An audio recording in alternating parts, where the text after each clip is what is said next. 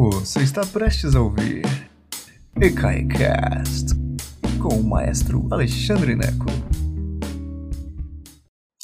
Boa tarde, senhoras e senhores. Que prazer imenso estar aqui com vocês. Hoje nós vamos falar sobre as quatro últimas canções do compositor alemão Richard Strauss.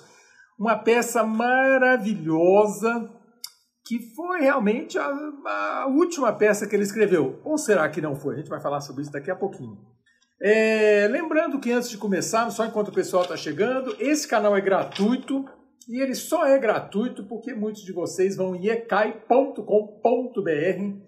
e contribuem com o que vocês podem. ecai.com.br. Se você não tem dinheiro nenhum, eu não quero seu dinheiro, eu quero que você assista gratuitamente de onde você estiver aí dos rincões mais distantes deste Brasilzão maravilhoso. Mas se você tem 10 reais sobrando aí para ajudar a gente, 5 reais, 1 real, manda aí, ajuda a gente, tá bom? Tem 10 uh, ah, funcionários trabalhando ainda no ECAI, com tudo fechado, mas nós estamos trabalhando ao, online e isso é muito importante para nós, tá bom? Então tá aí, ecai.com.br ou pix 14 212 894 000198. Muito obrigado do fundo do meu coração a todos os que estão ajudando. Vamos lá então. Quatro últimas canções do Richard Strauss. Gente, a peça é linda de morrer. É um compositor maduro, um compositor que sabe o que está fazendo aos 84 anos de idade e que deixa realmente assim uma mensagem maravilhosa, é realmente fantástico. Quem foi Richard Strauss? Porque todo mundo conhece o Danúbio Azul, né? Não foi ele não. E ele não é nem parente do outro Strauss. É porque Strauss é meio como Silva, né? No Brasil, todo mundo é Silva, né? É, mas então é isso. Falar rapidamente sobre o Richard Strauss. Compositor alemão, nasceu em 1864, morreu em 1949. Então, ele cruzou todo o final do período romântico e o começo do período moderno, entrou bem no período moderno. Mas o que é muito legal nele é que ele fala assim: eu não quero entrar no período moderno de jeito nenhum. Eu quero segurar o romântico. Então a gente chama ele de romântico tardio, como Mahler, Gustav Mahler é também um romântico tardio. Ele entrou no século XX mas em vez de fazer grandes experimentações, ele só tem uma harmonia avançada, isso sim. Ele é meio que sucessor de Liszt e Wagner, que são assim dois grandes uh, compositores, Liszt húngaro, Wagner alemão, grande compositor de ópera, mas o Liszt e o Wagner assim puxaram a harmonia até onde puderam. E o, o Richard Strauss, assim como o Gustav Mahler, mantém essa harmonia avançada, mas ainda nos padrões do século XIX, dos padrões românticos. Ele não faz loucuras modernas, que alguns gostam, outros não gostam, mas o, o, o Strauss era mais tradicionalzão. É maravilhoso, porque ele viajou na maionese o tanto que pôde nas formas tradicionais de composição, com orquestra grande e tal. E as últimas quatro canções são isso, são essa coisa maravilhosa. Se você não é, nunca ouviu nada do Richard Strauss, você tem uma coisa que eu tenho certeza que você ouviu. O comecinho de Assim Falou Zaratustra, que ficou famoso naquele filme 2001, Odisseia no Espaço. Pá, pá, pá, pará, pum, pum, pum, pum, pum, pum, pum, pá, pá, pá, pará, pum, pum, pum, pum, pum. Aquilo é do Richard Strauss, viu? Já ouvi um pouquinho do Richard Strauss. Ele escreveu também um poema sinfônico maravilhoso. O que é poema sinfônico? É como se fosse uma sinfonia de um movimento só, tá? Ele escreveu um poema sinfônico em 1888 chamado Morte e Transfiguração. Um poema para 23 instrumentos de corda, uma coisa inacreditável. São 20 minutos de puro êxtase musical. Morte e Transfiguração. Escreveu outro poema sinfônico chamado Don Quixote, em 1897, que o pessoal da orquestra adora tocar. É lindo, é difícil. Don Quixote, do Richard Strauss. Vai ouvir depois, vou falar um dia sobre ele. Escreveu várias óperas, mas as três mais conhecidas são O Cavaleiro da Rosa, que coisa mais linda, The Rosenkavalier, O Cavaleiro da Rosa, Salomé, baseado numa, tra numa tradução do Oscar Wilde, uma ópera muito louca, muito louca. E Ariadna em Naxos, Ariadne auf Naxos. São as três obras mais famosas dele. Escreveu outras também. E ele escreveu música dos 8 aos 84 anos. Menino, que é isso, hein? Que escrevência! Não parava de escrever esse homem. Muito bem. Então, vamos falar um pouquinho agora sobre as quatro últimas canções que ele escreveu em 1948, ele morreu em 49. Então ele escreveu em 48, já no finalzinho, aos 84 anos.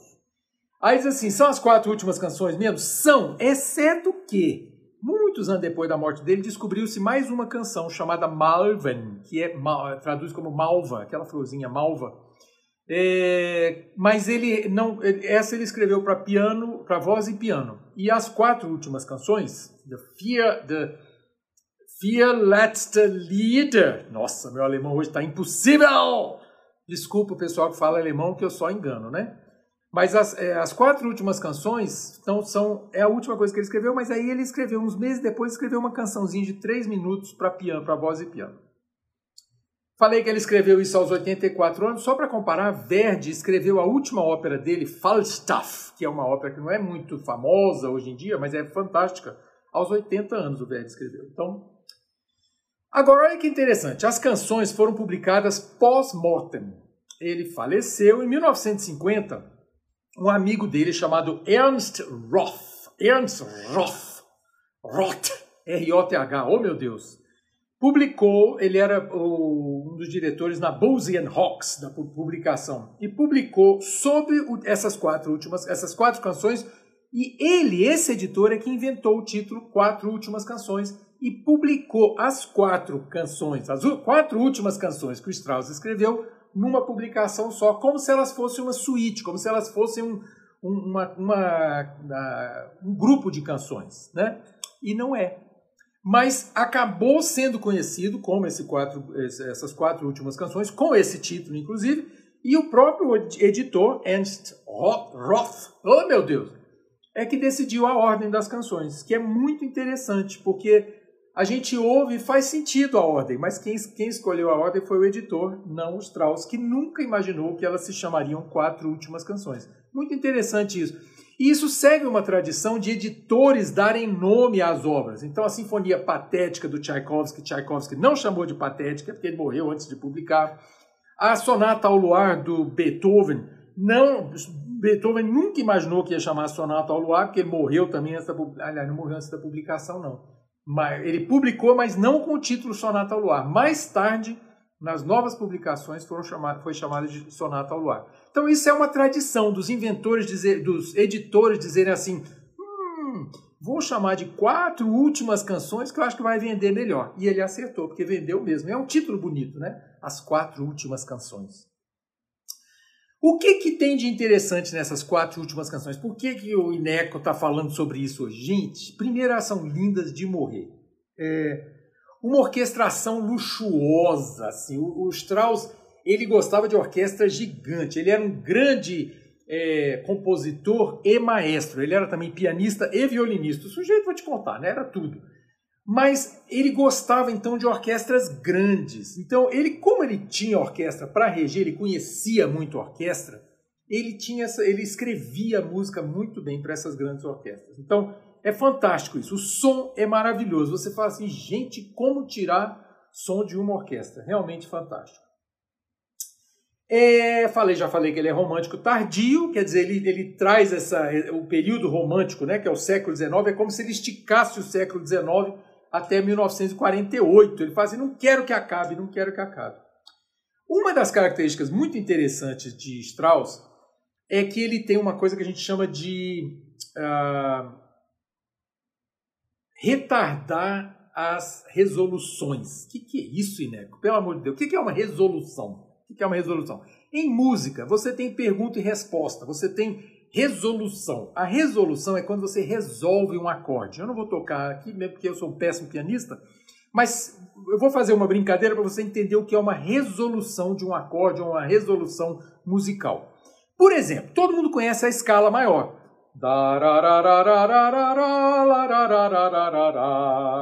Eu subi e desci uma escala maior. Se eu demorar a resolução dessa escala, eu estou inventando isso aqui para você entender, para você que não é músico, entender como é que funciona. Mas se eu demorar a resolver a escala, se eu demorar a chegar ao finalzinho da escala, você vai sentir uma. Você vai falar assim: eita, não chegou lá. Olha só. Eu fiz a primeira vez. Se eu fizer.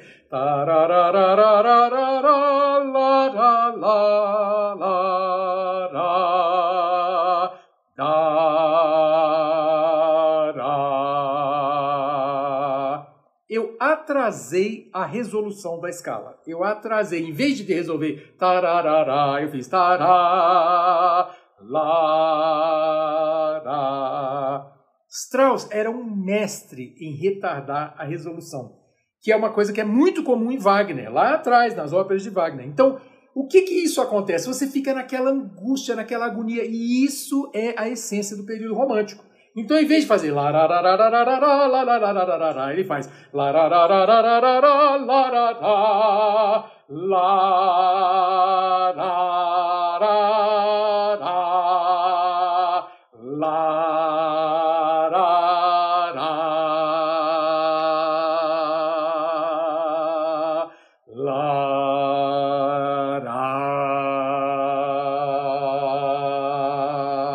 e segura para sempre.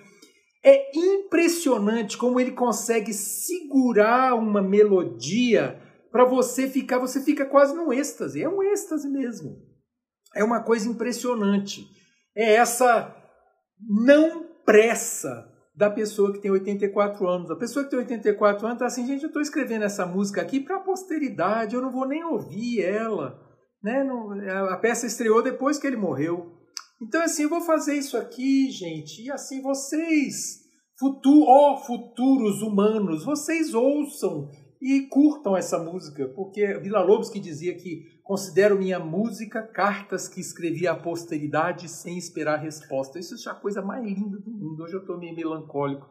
Acho que é porque faleceu o Arthur Chechel, né? Que Deus o tenha. Assim, é, eu dedico hoje essa aula a ele. E é isso. É esses, esses quatro poemas, que são quatro últimas canções, e os quatro últimos, os quatro poemas têm a ver com a morte. Pelo menos três deles têm a ver com a morte. É, e é muito interessante porque ele vê a morte não como uma, um fim, não como uma coisa triste, mas como essa elevação, que é o que eu acredito também. Mahler via assim. É esse povo que gosta de, de filosofia e tal. Eu acho muito bonito. Isso aqui é lindo de morrer. Então, são quatro poemas. Fala um pouquinho sobre os poemas, que a música é sobre isso. Para você ouvir as quatro últimas canções, dever de casa. Você tem que imprimir, como eu fiz aqui, em português e alemão. Você tem que imprimir, tem na Wikipédia, você acha lá. É, quatro últimas canções você acha a, a, letra em alemão e a tradução em português do lado. Por que, que é importante isso? Porque se, se você não fizer isso, você, a não ser que você fale alemão, eu não falo, mas você tem que ouvir e entender como que Strauss colocou significado nas notas. Cada vez ele fala assim, ah, aí tem duas, duas ah, cotovias, e aí coloca duas flautinhas tocando. Sabe? Ele fala, ah, o céu estrelado. Quando ele fala Stern, estrela, você ouve um sino, plim, como se fosse a estrela brilhando. Então, se você fizer isso, você vai curtir essas peças de um jeito que você não acredita. É realmente um compositor maduro que sabia o que estava fazendo. É impressionante. Os quatro poemas, curiosamente, o último, uh, vou começar de trás para frente, o último chama-se Im Abendrot que é a Abendrot, que é anoitecendo ou à noite, algo assim, que é de um, de um poeta alemão chamado Josef von Eichendorff, que é um compositor romântico, mas lá morreu em 1857, ou seja, antes do Strauss nascer. É isso mesmo? É, exatamente. Então, o, o primeiro compositor, o primeiro escritor é o Josef von Eichendorff, que morreu antes do Strauss nascer. Os três outros poemas, o primeiro, o segundo e o terceiro, são do Hermann Hesse, que todo mundo conhece, né, do Lobo da Steppe, né, de Siddhartha, que é contemporâneo do Strauss, morreu depois do Strauss. Que é também, são três poemas incríveis. É, e um deles fala, é, de, fala é, o título é, é, é Beim Schlafen gehen, indo dormir, que é evidentemente sobre a morte. Né? Então é isso.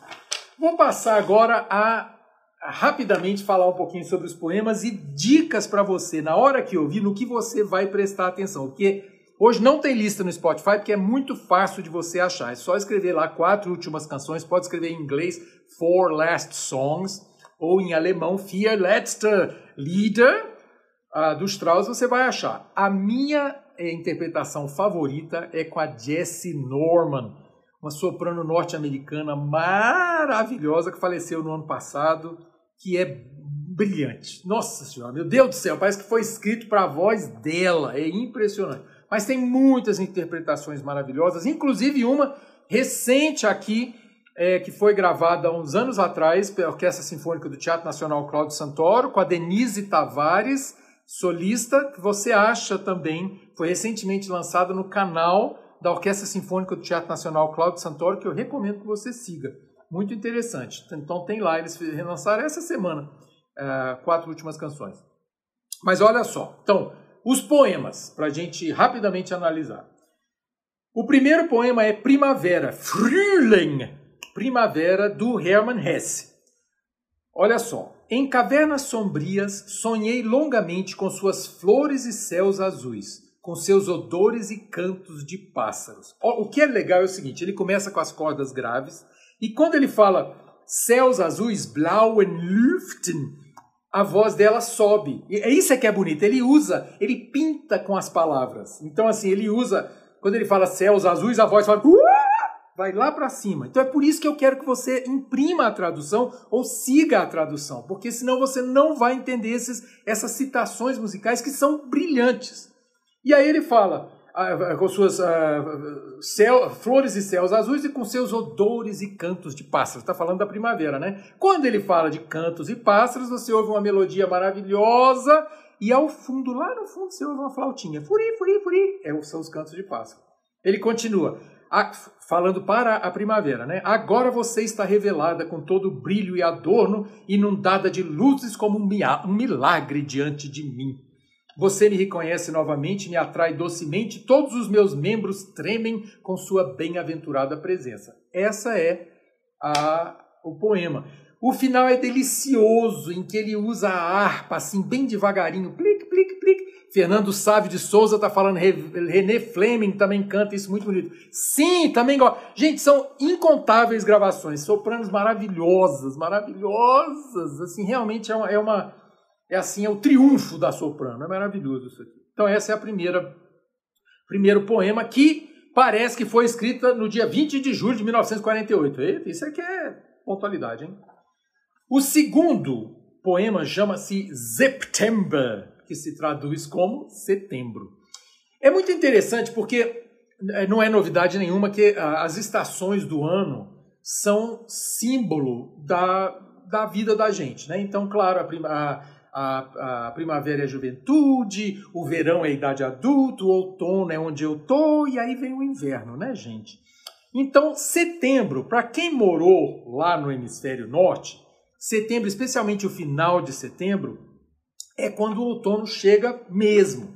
E o outono lá é representado, tem muita chuva, pelo menos onde eu morei, lá na, no interior dos, dos Estados Unidos, chama Missouri, que é assim, é o interior e assim, é um pântano onde eu morei, que é calor no inverno, no verão, um negócio horroroso, 50 mil graus, e no inverno um frio desgraçado, 50 mil graus abaixo de zero. Então, e esse, o outono é muito rápido, assim, que muda realmente, chove para chuchu.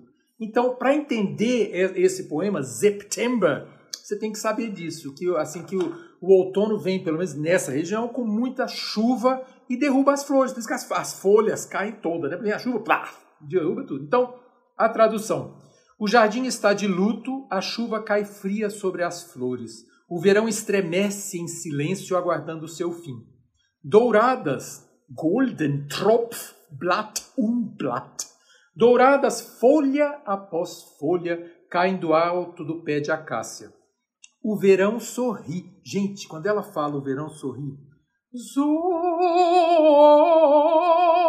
lächelt. O verão sorri. A melodia é impressionante, ele muda o tom. Você ouve o verão sorrindo, Presta atenção nisso. O verão sorrindo no sonho moribundo do jardim. Muito tempo ainda junto às rosas ele se detém. O verão se detém junto às rosas. Olha que coisa linda. Aspirando ao repouso. E aí a frase mais linda. Langsam tut er die müde gewordenen Augen zu. Lentamente ele fecha seus olhos cansados. Gente, o tempo que Strauss leva para soprano falar essas palavras, lentamente ele fecha seus olhos cansados, é longo, longo, realmente é lentamente, langsam.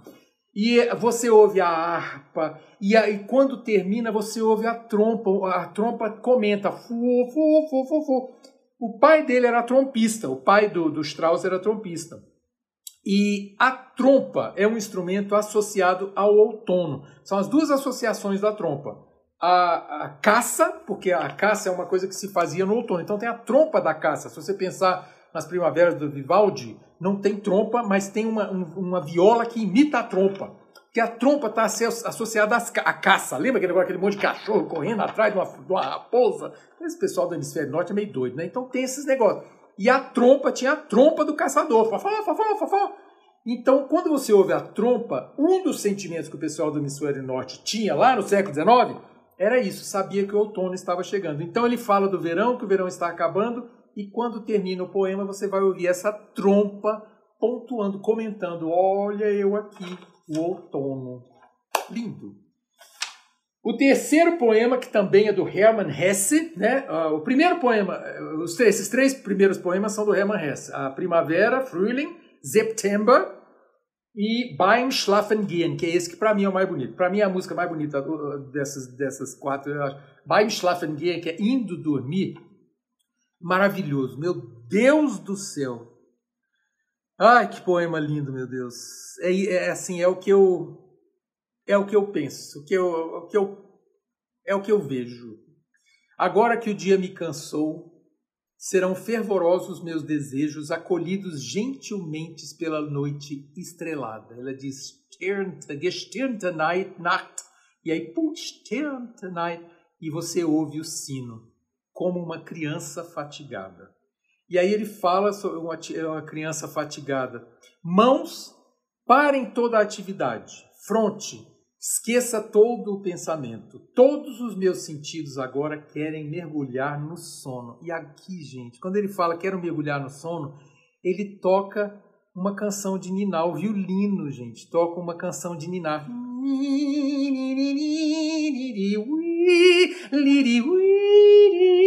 que é a mesma melodia que a soprano vai cantar depois. É tão maravilhoso, mas é tão maravilhoso. E aí ela canta isso aqui.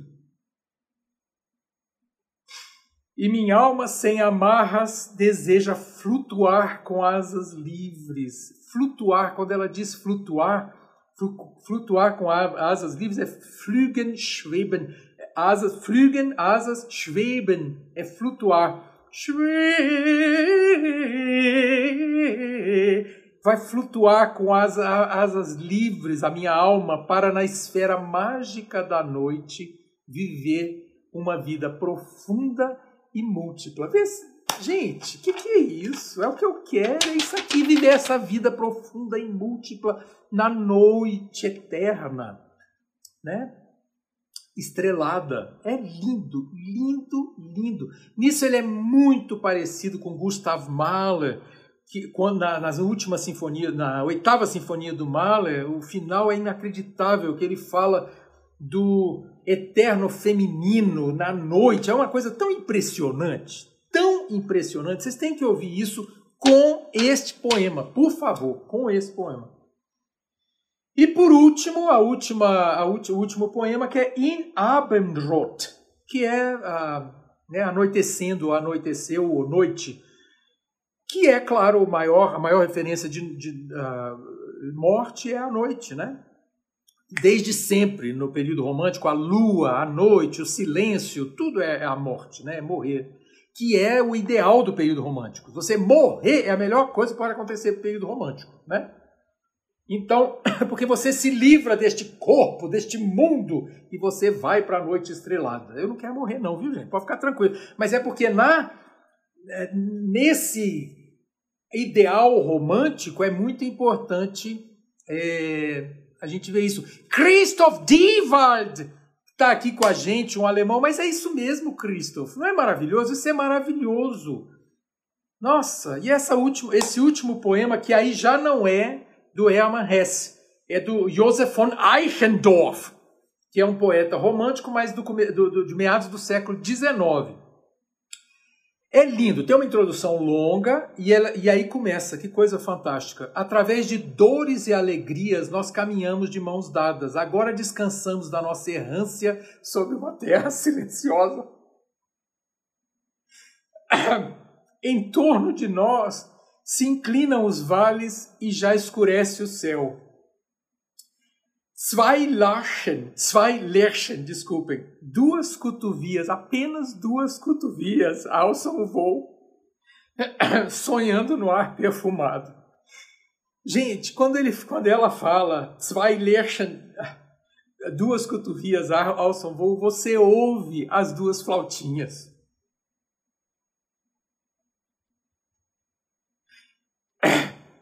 Aproxime-se e deixe-as voar. Logo será hora de dormir.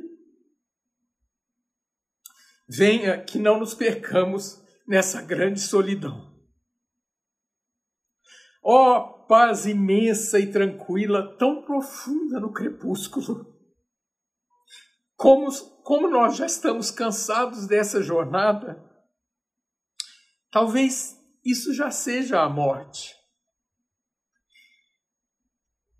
É tão lindo, é tão lindo. O que ele, o que ele faz com as cordas é tão lindo. É, e ele aqui faz uma citação das cordas com Morte e Transfiguração, que é aquele outro poema dele que ele escreveu lá atrás, em 1888, gente, quando ele era jovem. Agora, o que é mais lindo quando ele termina, ele termina e diz assim: Como nós estamos cansados dessa jornada, será que isso já não é a morte? E aí tem uma, um poslúdio, um, um finalzinho que é tão lindo e longo. E sabe quem tem a última palavra? Aquelas duas, aquelas duas cotovias. Você ouve a orquestra toda tocando e lá em cima, as duas cotovias, elas comentam. É a coisa mais linda do mundo, gente. Coisa mais linda do mundo. É isso. A música, a música faz isso. E, só, e eu vivo isso só imaginando a música. Eu queria muito que vocês fossem ouvir, que vocês fossem ouvir, porque isso é o que a música faz. A música nos une, né? E estamos juntos. Uh, vamos ouvir lá quatro últimas canções. Fear Letzte Lieder do Richard Strauss. Um beijo enorme para vocês. Muito obrigado por estarem juntos aqui. É um sonho tudo isso que tem acontecido, viu? Um beijo enorme para vocês. Fiquem na paz. Beijão, gente. Até amanhã. Obrigado por nos escutar. Agora, seja sempre o primeiro a saber da programação. Assine nossa newsletter em ecai.com.br.